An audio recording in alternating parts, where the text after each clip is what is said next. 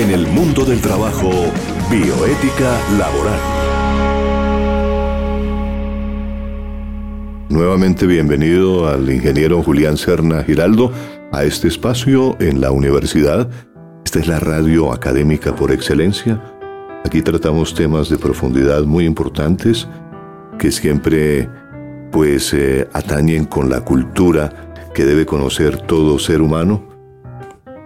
Por ello la radio de la Universidad Piloto se distingue, que es una radio completamente libre, académica, donde expresamos Mm, de forma natural dos temas que nos apasionan. Aquí hablamos de arquitectura, de ingeniería, de derecho, de psicología, de números, porque aquí se habla hasta de matemáticas también.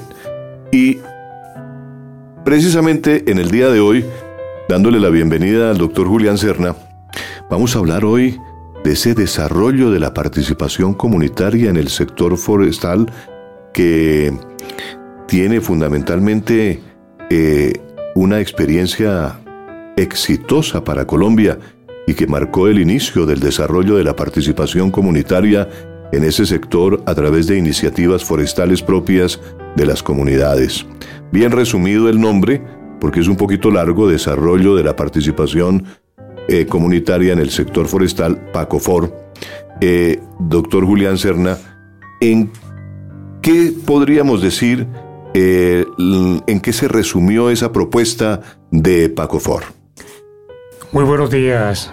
Tardes ya porque estamos en la tarde de hoy, miércoles primero de agosto. Discúlpeme, sí, estamos totalmente de acuerdo.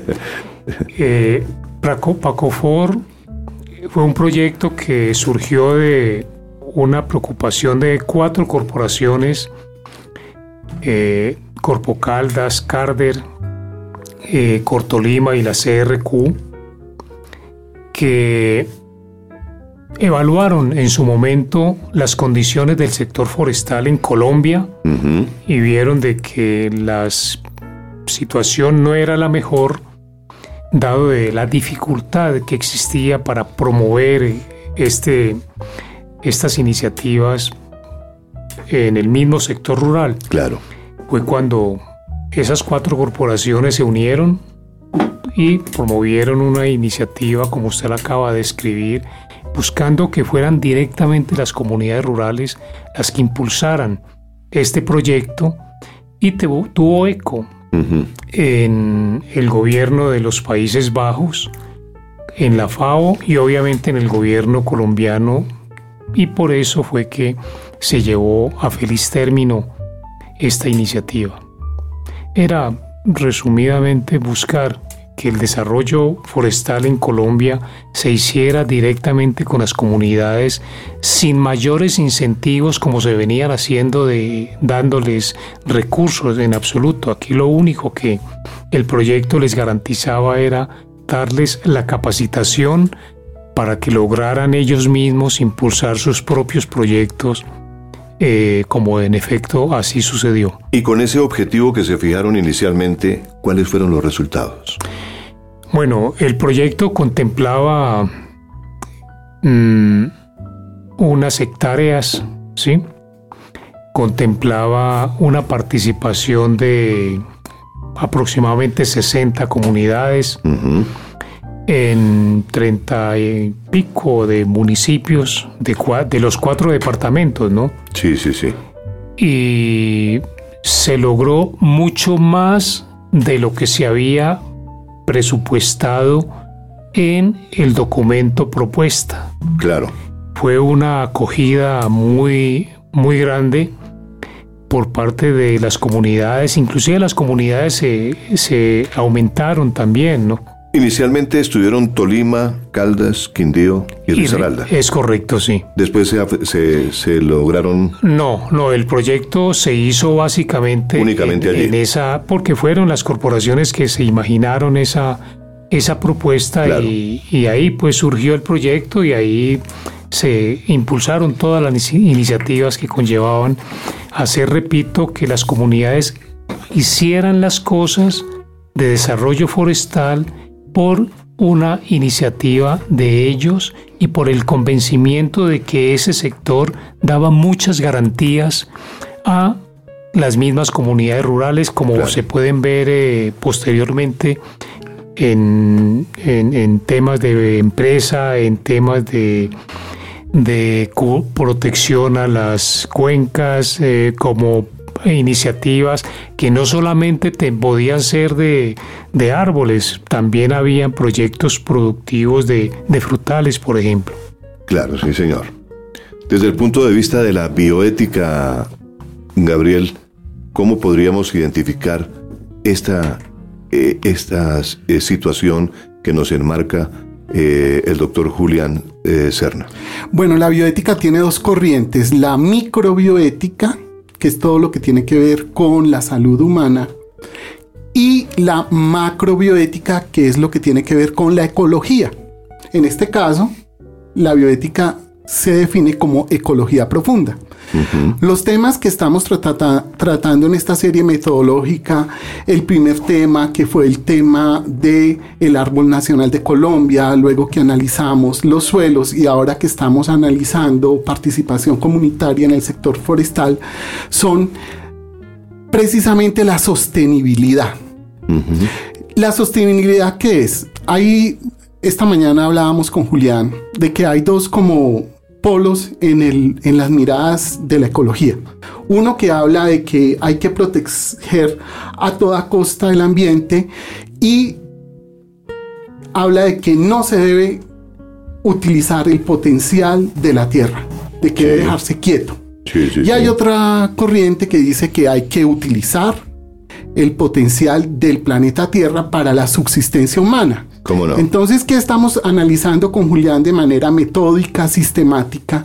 Sería una bioética para el trabajo porque es que esta bioética e-, ecológica se ubicaría en el centro Sabemos que el ser humano necesita subsistir del planeta Tierra, pero debemos cuidarlo. Claro. Con estas alternativas que en la práctica se hizo en política pública durante aproximadamente 20 años en la Corporación Autónoma Regional del Quindío, en el Instituto Geográfico Agustín Codazzi, en los proyectos de la FAO de participación comunitaria en el sector forestal, lo que se está evidenciando es que sí es posible hacer un equilibrio entre la necesidad humana de sobrevivir la conservación del planeta.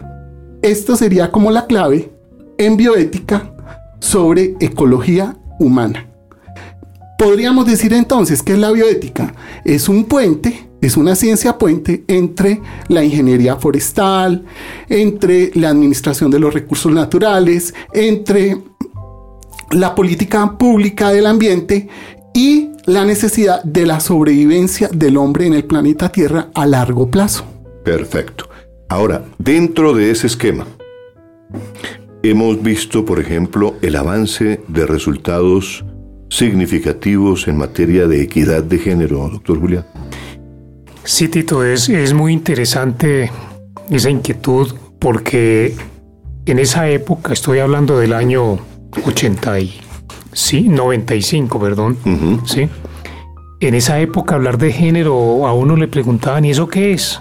Claro. Sí. Claro. Era un concepto bastante, bastante primitivo, pues en su momento, ¿no? Estaba muy en desarrollo, digamos. Estaba en desarrollo, exacto, pero en las comunidades todavía no se tenía esa, esa apreciación clara de qué significaba, ¿no? Sí, sí, y nos tocó verlo, sentirlo inclusive, porque pues obviamente que el proyecto contemplaba no solamente la participación del hombre en el hogar eh, de las comunidades rurales, no, también la participación de la mujer. Claro. Sí y la participación inclusive de los hijos. Era un proyecto que lo que buscaba era dejar, eh, dejar herramientas a las comunidades rurales en su conjunto sin discriminar. Y sin ser paternalista, ¿no es Y sin ser paternalista. Gracias por esa apreciación y aclaración. Era lo fundamental del proyecto, no ser paternalista. Y el tema de género fue muy significativo para nosotros, casi que fue un reto, ¿no? Claro. Nos tocó traer, bueno, nos tocó no, lo trajimos pues porque formaba parte del proyecto especialistas en, Ecuador, que en esa época ya la FAO tenía unos, unos especialistas en, temas de género con, con eh, procesos avanzados en el Ecuador Y eso nos sirvió mucho, de tal manera que en su momento ya eh, era algo muy extraño porque ya las, las eh, los varones, como se decían en su momento, autorizaban el, el, transporte de sus esposas ¿sí? a otras regiones, inclusive a pernoctar, que era algo que le llamó mucho la atención a la misión de evaluación, ¿no? Claro. Bueno, ¿cómo hicieron para que estas personas pudieran capacitarse cuando se hacían programas conjuntos? Eh, en un solo, porque el epicentro generalmente del proyecto se centró en Pereira por la cercanía pues con, con el Quindío, con Manizales y con el mismo Tolima, ¿no? Claro. Eh, trasladar mujeres eh, en esa época para pernoctar, eso era una, una vaina muy llamativa, pero se logró.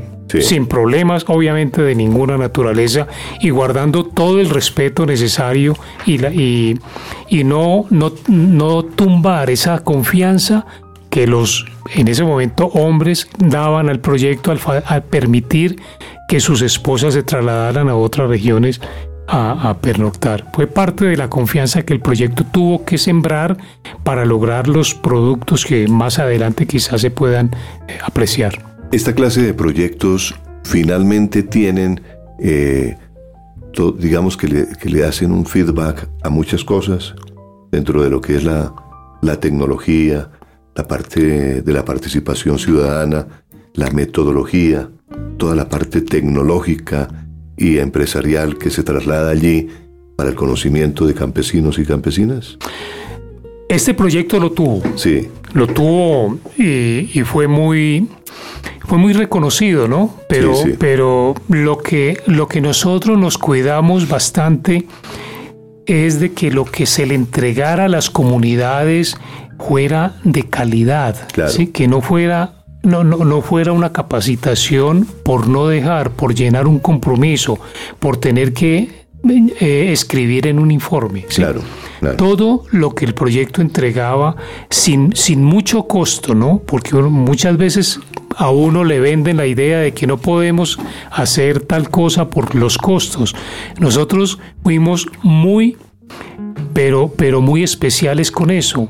Ya le comenté el tema de género, por ejemplo. Trajimos especialistas del Ecuador para que hablaran de, del tema. Hablaran, no, capacitaran, que es distinto, ¿sí?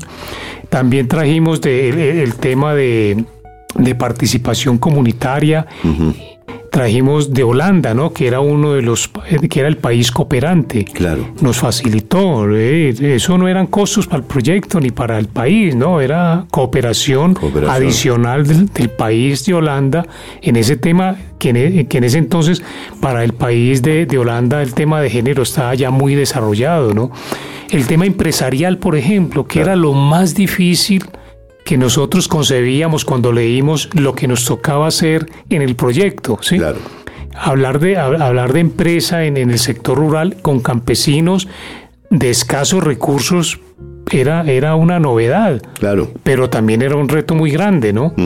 ¿Qué hicimos? Eh, obviamente en las regiones buscamos y quiénes podían dar eso. Pensamos que las cámaras de comercio, pero las cámaras de comercio en las regiones no se comprometieron en eso porque nunca lo habían hecho. ¿Qué hicimos? Entonces lo dimos para la Cámara de Comercio de Bogotá, para la Escuela de Administración de Negocios de Bogotá, ¿sí? Y ellos también fueron muy, muy sinceros. Nosotros no, no, no tenemos mucha mucha capacidad, mucha fortaleza eso, pero nos interesa el tema y lo asumimos como un reto. Así lo hicieron, tuvimos la capacitación de ellos con las comunidades, ¿sí? De los cuatro departamentos y eso fue una fue de las cosas que inclusive para las mismas comunidades representó eh, algo muy agradable de ver de que se le estaba dando toda la importancia que se merecían, ¿sí? Ellos y ellas en, en este proceso. Qué interesante. Mi, inquietud realmente eh, radica en que, pues usted sabe que muchas veces en este país se desarrollan leyes y se quedan ahí engavetadas esas leyes y no funcionan para nada, ¿no? Entonces, proyectos tan interesantes como este, ¿cómo, cómo lograr que tengan realmente un buen recorrido, que, que, que, persistan, que, que, otras comunidades los, los imiten? Eh, eh, cómo lograr que, que, esos proyectos sean, porque estamos hablando de un proyecto que apenas hace 23 años arrancó, ¿sí? Y entonces, ¿de qué manera, pues, eh, teniendo todo, todo en, en, las manos de, de, de expertos y la ayuda internacional, ¿por qué no replicarlo a otras zonas? Esa, ese, ese era el, el gran reto, ¿no? Sí. Eh, ¿qué, ¿qué, hizo Paco Ford? ¿sí? O mejor, ¿qué, ¿qué, le tocó a la, a la dirección del proyecto eh, en, ese, claro. en, ese, en ese compromiso, ¿no? Uh -huh. en ese reto, digamos? Sí, ¿no? sí, sí. Uno era vincular de que los actores del desarrollo forestal fueran directamente las comunidades, uh -huh. ¿sí? Eso es fundamental. Que las comunidades fueran actores primordiales, sí. que ellos vieran de que eso que está naciendo es obra de ellos, ¿sí? Sembrar ese, ese, ese, ahí sí ese paternalismo, pero por algo que ellos veían de su propia ejecución, de, claro. de su autoría. ¿sí? Que ellos se sintieran eh, autores del proyecto, Correcto. ¿no es cierto? Y, y, lo, más, lo más importante fue los temas que se manejaron para que eso perdurara en el tiempo. Claro. El desarrollo de la participación comunitaria era fundamental, ¿sí? Porque las comunidades en ese entonces no tenían esa, no, no, no tenían esa, esa metodología, no tenían e, esas herramientas. Sí. Yo cómo puedo cómo puedo interactuar con mis vecinos. ¿sí? Claro. El proyecto tuvo esa responsabilidad y lo logró. ¿sí? Uh -huh.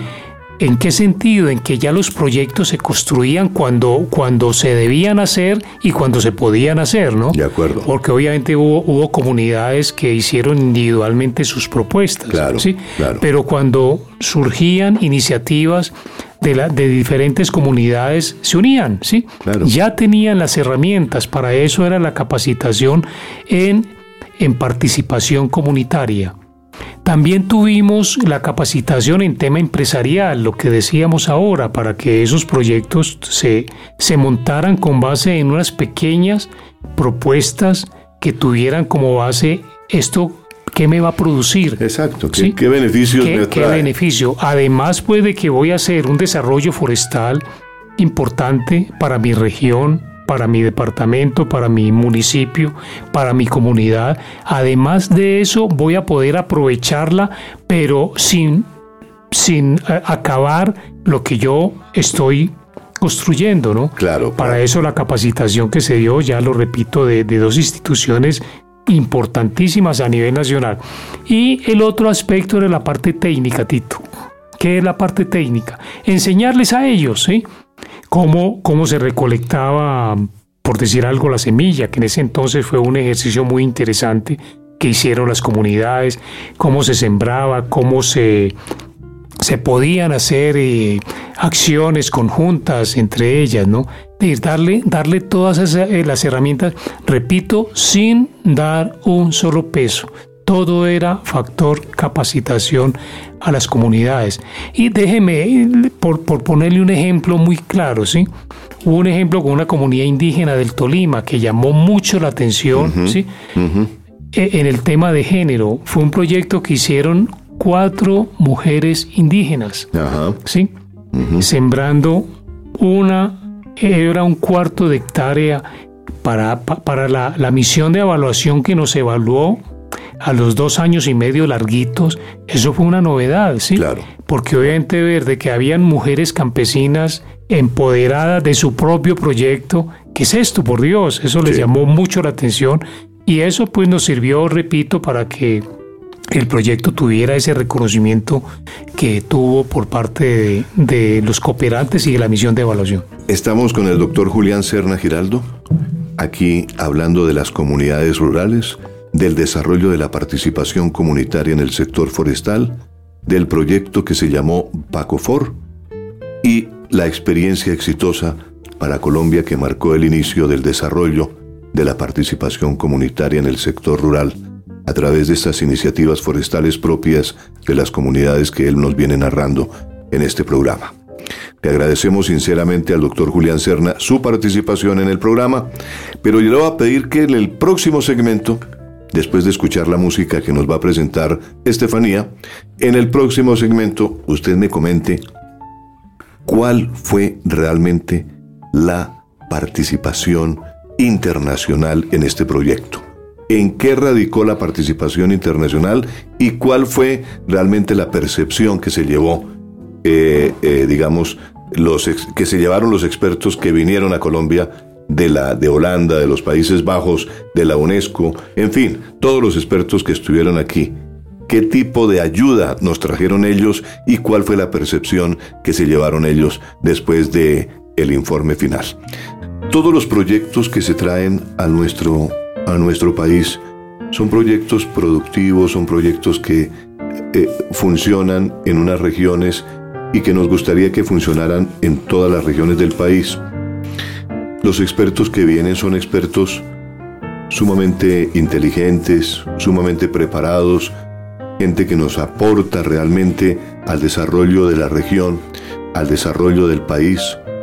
Y yo quisiera que el doctor Julián Serna nos contara realmente qué testimonios hubo con respecto a este proyecto desde el punto de vista de la perspectiva internacional, cómo se, cómo se proyectó realmente esa situación.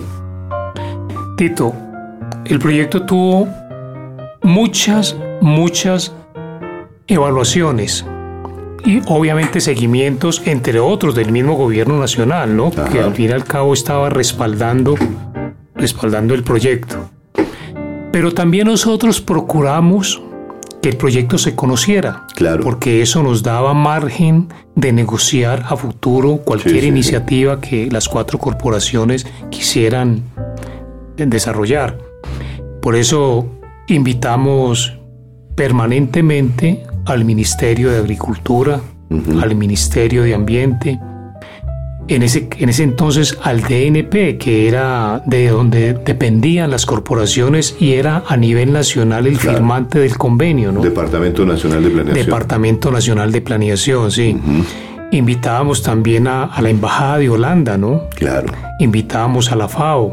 Procurábamos, cuando ya teníamos algunos resultados para, para enseñar, eso era lo que buscábamos, ¿no?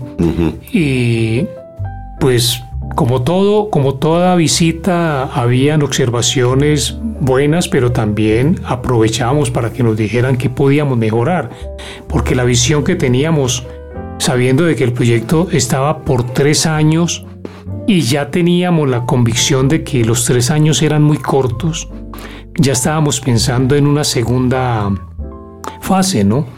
Pero nos, la teníamos que ganar, ¿sí? Porque, porque una, una aprobación de una segunda fase la comunidad internacional la hace siempre y cuando tenga todos los elementos de juicio de que se están haciendo las cosas bien, pero que realmente el tiempo para la cual se, se, proyectó no es el no era el más eh, eh, eh, no era el más suficiente llamémoslo no sí sí sí entonces eso fue lo que tratamos de hacer con esas visitas periódicas que teníamos, pero adicionalmente también se tuvo una misión de evaluación.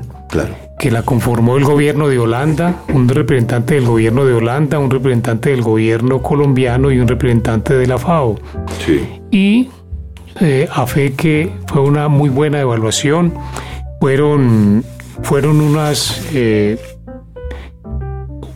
hicieron preguntas para, para demostrar ellos si realmente la filosofía fundamental de lo que se esperaba del proyecto se estaba logrando. ¿Cómo no? Por ejemplo, ¿no? Ellos eh, no nos dejaban entrar a nosotros a hablar con las cuando eh, la misión de evaluación iba a hablar con las comunidades. Tuvimos obviamente que organizar el, el proceso de la visita, ¿no? Claro, claro. Mm, las transportábamos para ellos también en, su momento, pero ya cuando venía la reunión de la misión de evaluación con las comunidades, nosotros no podíamos participar. ¿sí? Y eso pues lo entendimos. Claro. Totalmente. Y después nos, nos, nos indicaban las comunidades, mire, había una pregunta que se dio en todos los cuatro departamentos, en varias comunidades, porque las comunidades eran casi 60, pues. Sí, sí, sí. eh, en, en- en- en los cuatro departamentos y eran 34 municipios, ¿no? Claro. Que se estaba trabajando. Claro. La pregunta de ellos era, ¿qué es lo que ustedes más le agradecen a Pacofor? ¿Sí? Una de las preguntas claves, ¿sí? Claro. Obviamente, pues que muchos en su momento, pues eh, lo que podían responder era, no es que nos dan, no, no- nos pagan, nos dan platica, nos ayuda. No, la respuesta inmediata era la capacitación, que, era, que era el pilar del proyecto, ¿no? Claro. Realmente eso era lo que el proyecto quería sembrar Lógico. capacitarlos para que ellos mismos no solamente impulsaran desde ya iniciativas, sino que tuvieran todas las herramientas para continuar con esos procesos que se estaban sembrando. Claro. Ese fue el gran reto que nosotros tuvimos que, que afrontar. Bueno, y además pues las comunidades, eh, eso era lo que podían responder, porque podíamos dar fe que no entregábamos ni en un solo peso en dinero en efectivo a esas comunidades. Julián, eh, para la audiencia, ¿tú nos puedes decir qué quiere decir FAO? FAO es la Organización de las Naciones Unidas para la Alimentación y la Agricultura, ¿sí? Es una organización mundial que, que obviamente es del entorno de Naciones Unidas para promover el desarrollo en el sector rural, mm, como su nombre lo indica, ¿no? A través de, de iniciativas de participación y, y en el tema agropecuario son, son una, una autoridad eh, en esos temas en el, en el mundo, ¿no? ¿Y, y cuáles eran los cultivos que hacían esos campesinos que ustedes les enseñaban? ¿Qué tipo de cultivos? ¿Qué cultivaban? Era, era iniciativa de ellos, ¿sí? Por ejemplo, maíz, ¿sí? Cultivaron maíz, ¿Cómo no? ¿sí? Eh, en otras hicieron viveros, ¿sí? Un vivero muy famoso fue un vivero de la Guadua. Correcto. Porque, porque pues hablamos con las corporaciones que eran los padres del proyecto y dijimos, ¿por qué no apoyan a estas comunidades y se apoyan ustedes mismos? Si ustedes evitan tener un vivero, ¿sí? Eh, donde les va a ocasionar muchos gastos, pues esos gasticos apoyemos a estas comunidades y esas comunidades hicieron viveros y las corporaciones les adquirían esos, esos productos que ellos sacaban. Obviamente pues que tenían que estar muy bien respaldados, pero para eso era la capacitación que el proyecto se entregaba. Eh, sí, Tito. La señora María Guillermina Teixeira Suárez era en ese entonces la representante de la FAO en Colombia. Es correcto, sí. Eh, ella habló con, con la prensa en ese entonces en una entrevista que le hicieron Sí, y, y se expresó eh, en el sentido de que era una evaluación muy positiva la que tenían del proyecto en Colombia. sí, sí, eso nos, eso nos ayudó mucho, ¿no? Claro, claro. Nos ayudó mucho, pues porque eh, eh, había muchas instituciones pendientes de, del proyecto, ¿no? Sí, Ella también eh, reconoció pues el- el- el- el- los avances del proyecto y obviamente el concepto de ella era muy importante porque, repito, a los dos años y medio comenzó a trabajarse una segunda fase y para eso fue pues adicionalmente la misión de evaluación. Uno de los encargos era de, de- de ellos, bueno, también eh, conceptúen si esto vale o no vale la pena que Holanda y la FAO sigan cooperando con este proyecto. Pero, pero también hubo conceptos muy favorables del Ministerio de Agricultura, del Ministerio de Ambiente de la época, ¿sí? claro. Y eso nos ayudó mucho para fortalecer ese proceso. ¿En qué estado se encuentra hoy en día un tipo de proyecto como este? Yo creo, yo visité posteriormente, pues yo me retiré para ocupar alguna una otra eh, posición que me habían ofrecido en su momento. Sí, Visité, por ejemplo, cultivos de aguacate, ¿no? Sí. vigentes todavía, resultado del proyecto. Ahora que se está exportando tanto el aguacate. Sí, ahora que se está exportando tanto, eh, tema de los viveros también Ujú. persistían, ¿no? Las comunidades indígenas siguieron con sus inici- iniciativas en, en temas de, de producción agropecuaria en, unos, en unas áreas donde ellos no se imaginaban que podían sembrar algo, ¿no? Claro, lógico. Eso, eh, mm, un, un aspecto que Holanda le llamó mucho la atención eh, fueron los autodiagnósticos comunitarios forestales, ¿no? Eh, ¿Eso qué quiere decir? Nos preguntaban, ¿no? Sí. Eh, era un, fue un ejercicio además pues muy interesante, ¿no? Era reunir a la comunidad, pero la comunidad antigua, la presente y la, y, y la juvenil que existía, Sí. de diferentes veredas, ¿no? Claro. Inclusive de, diferen- de diferentes municipios, ¿no? Para hacer un autodiagnóstico de una región específica a la cual todos pudieran aportar. Ya.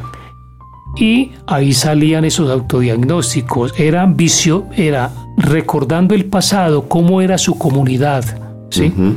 En, en- en una época. ¿Cómo es hoy? ¿Cómo la ven ustedes hoy? ¿Y cómo la quieren ver mañana?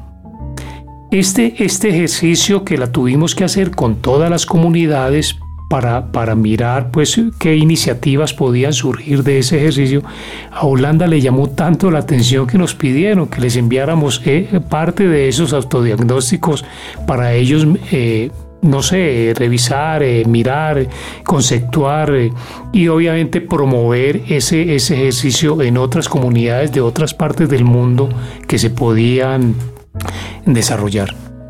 Y como las comunidades realmente eh, fueron las, realmente las que hicieron ese autodiagnóstico, dio pie para que surgieran líderes de esas comunidades.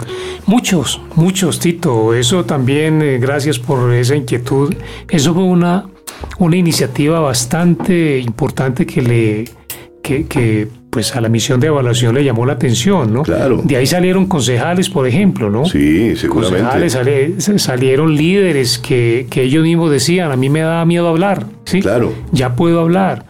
Eh, otros, mujeres, ¿sí? Ah, hubo premios para mujeres eh, que estaban trabajando en el proyecto. Que Vamos, se empoderaron de la situación. Totalmente empoderadas de su situación, convencidas de lo que estaban haciendo, agradecidas además, ¿no? De Claro. ver de que ellos lo que ellos lo que estaban haciendo era lo veían como iniciativa propia, que en efecto era así, ¿sí? En efecto, claro. Y eso, eso también fue una, a- algo muy significativo pues para estas personas y líderes que surgieron. Y, y Julián, eh, ¿qué tipo de empresarios se han proyectado hoy en día de, de ese semillero, de esas escuelas de ustedes en ese convenio internacional? O sea, eh, ¿cómo, ¿cómo se crearon empresas por parte de, esas mismas comunidades rurales? ¿Qué, ¿Qué tipo de empleo se logró ahí? ¿Cómo fue el tema laboral en, en relación a todo el- la ley de emprendimiento? Yo, yo no sé hoy cómo esté. Obviamente, pues que eso fue en el año 90 y- 95 y yo, pues después de eso tuve una, unas responsabilidades, pues que me, no, no me permitían tener mucho acceso a, a este, a esta información y la, la- el traslado para Bogotá para asumir pues un cargo aquí a nivel nacional no me permitió continuar un poquitico con ese proceso. Pero lo que sí conozco es que, repito, hubo, eh, en, en el caso del Tolima, hubo los proyectos que se dieron en temas de viveros, ¿sí? Claro. Eh, persistían, ¿sí? Nosotros alcanzamos a construir cuatro empresas, ¿sí? Cuatro empresas, eso era, primero, era, era la meta que el proyecto nos, nos impuso. Ustedes deben de, en tres años, deben de entregar por lo menos esto, ¿sí? Sí. Eso lo entregamos Como una tarea. una tarea, ¿sí? Porque el hecho, el hecho era generar, ¿sí? Ese, e- ese concepto en unas comunidades que nunca habían pensado en que podían hacerse en una empresa a través de, su, de sus propios recursos, de los recursos que tenían ahí mismo ellos en, sus territorios, ¿no? Claro. Eso lo entregamos. El tema de Guadua, repito, fue una, un, el tema del aguacate surgió también, que lo pude conocer, ¿sí? Y muchas otras iniciativas. Y aún más en, en el tema de, de capacitación, ¿no? Las corporaciones siguieron apoyándose ya no en los expertos que trabajaron en el proyecto forestales y sociales, sino en, en esos expertos que quedaron asumiendo un liderazgo pero un liderazgo sano, ¿no? Un liderazgo de apoyo, un liderazgo que significaba para ellos un compromiso con la comunidad, más que tener aspiraciones o, tener pues eh, eh, dividendos para ello en absoluto. Eso, eso fueron muchos, muchos de los componentes que se manejaron y que repito fue lo que más le llamó la atención a la misión de evaluación. Se nos está acabando el tiempo, llegamos casi ya al final de este programa de El Mundo del Trabajo. Es nuestro primer programa de la segunda temporada del año 2018 aquí en Unipiloto Radio. Agradecemos la sintonía y agradecemos también la presencia del doctor Julián Serna, que nos ha acompañado ya en varios programas con estas historias tan bonitas, tan eh, llenas de, de optimismo y de mucha autogestión que realmente lo dejan a uno maravillado, porque son estrategias que se han venido aplicando eh, en beneficio de unas comunidades importantes en Colombia. Por ello, eh, registrando todos estos acontecimientos, yo creo que con el doctor Julián Serna va a haber oportunidad de seguir dialogando sobre proyectos que él ha liderado, ¿no es cierto? Sí, en el Quindío existe en este momento un Centro Nacional de Bambú Guadua. Ese Centro Nacional fue gestado por Julián Serna Giraldo. Ese es el tema de nuestro próximo programa dentro de ocho días. Claro que sí. La creación del Centro Nacional del Bambú Guadua, Premio Nacional Bavaria de Ecología. En el mundo del trabajo, políticas públicas de Estado. Este año 2018, que ha sido un año de elecciones, pues uno escucha muchas cosas, ¿no? De los candidatos y todas las cosas, y nos ha dejado realmente, eh, pues, un recuerdo. Casi todo el mundo promete voy a acabar con la pobreza y toda la cosa, ¿no es cierto? Eso de la pobreza realmente desde el punto de vista de la bioética es bien interesante, ¿no? Es uno de los principales problemas contemporáneos de la moral, la pobreza. O sea, no, no puede existir en pleno 2018 sitios en toda Colombia, por ejemplo, niños viviendo en basureros, familias enteras viviendo en basureros dedicadas al reciclaje. Allá los niños de 8 años, 10 años, 15 años viven en los basureros por toda Colombia y ellos reciclan, pero en unas condiciones que son inhumanas y ahí es donde está el problema de la bioética. Mm. Le pregunto a Julián, ¿cómo ese proyecto participación comunitaria en el sector forestal logró en la práctica, en la realidad, enfrentar el problema de la pobreza rural? Una pregunta muy interesante, ¿no? Eh, nosotros pues no podemos decir tajantemente que combatimos la pobreza, pues eso era, no es algo pues eh, racional, pero sí creo que sembramos unas bases muy importantes para que algunas de esas comunidades que querían impulsar iniciativas propias y acogerse a la metodología del proyecto lo hicieran, ¿sí? A través de que de la capacitación que se les daba. Por eso Repito, muchos de ellos salieron líderes en las comunidades y salieron electos a consejos municipales, ¿sí? Eso nos llenó de mucha satisfacción. Otros montaron eh, proyectos, como decía ahora, el tema de viveros, aprovechando que las corporaciones podían hacerlo, garantizando de que esas comunidades les, apropiaran esos, esas necesidades que ellos tenían para sus proyectos forestales. ¿sí? Hubo proyectos de, aguacate, repito, eh, en su momento. Bueno, fueron muchas iniciativas, pero más que esas iniciativas, lo que el proyecto sembró fue algo que ellos nunca tenían, nunca tenían la posibilidad de acceder, que era el tema, el concepto empresarial. Creo que con esa capacitación que se les dio y lo que ellos tuvieron que hacer para practicar ese, ese concepto durante el proyecto, eso les sirvió a muchos para tener esa concepción de que su territorio podía ser un territorio de oportunidades a través de generar empresa, que era un concepto que no existía en su momento en el sector rural. Qué bueno sería poder traer a estos líderes que lograron hacer empresa y traerlos a este programa y poderlos tener aquí, que nos cuenten su experiencia después de haber vivido este proyecto. ¿Qué nos ayuda, doctor Julián, a traer esos líderes en algún momento? Sería una satisfacción muy grande. Trataré de hacer algún contacto y si existe la posibilidad, lo haremos con mucho gusto. Claro que sí. Yo sé que ellos han sido unos pilares en Colombia en ese tema eh, de desarrollo del A veces es difícil traerlos, pero aquí los podemos contactar por teléfono. Si usted nos da los teléfonos de ellos, los podemos llamar y podemos dialogar con ellos a través de, del celular que, que tengan y los, los contactamos. A que nos cuenten un poquito su historia natural, cómo la vivió, de qué forma el proyecto fue realmente vital en su, en su vida particular. Sería una vivencia muy interesante. Una vivencia bien, muy, muy importante. Sí, señor, con mucho gusto, Tito.